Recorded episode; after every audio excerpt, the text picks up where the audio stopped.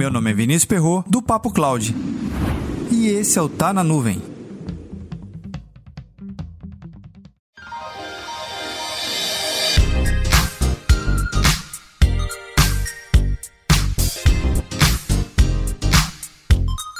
Se você tem colocado a segurança digital ou o investimento em segurança digital como um segundo, terceiro ou quarto plano na sua ordem de prioridade de investimento, talvez seja a hora de repensar esse modelo. Se você vem buscando compreender mais e mais esse entendimento sobre o vazamento de dados, seus prejuízos, a causa e o efeito diretamente a determinados setores, eu vou indicar uma leitura aqui.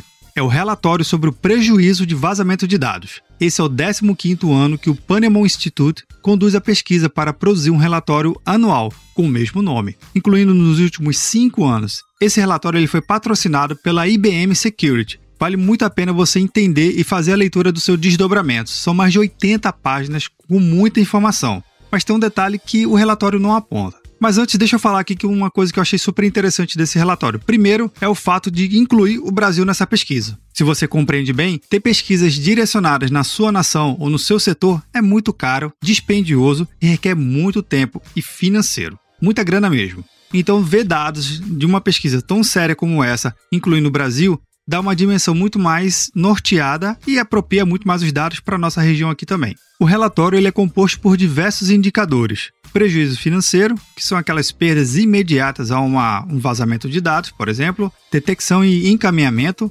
notificações e resposta ao incidente em geral. Basicamente, todo relatório ele se conduz nesse ritmo. Mas é importante a gente compreender que uma pesquisa como essa faz com que a gente melhore a nossa argumentação e priorize mais ainda com os C-levels, com os decisores, que segurança é algo tão importante quanto qualquer outra coisa dentro do negócio. E eu até me arrisco em dizer que, a depender do seu negócio, do modelo de negócio que você esteja inserido, segurança da informação não é algo secundário, mas é algo prioritário e primário dentro do seu negócio.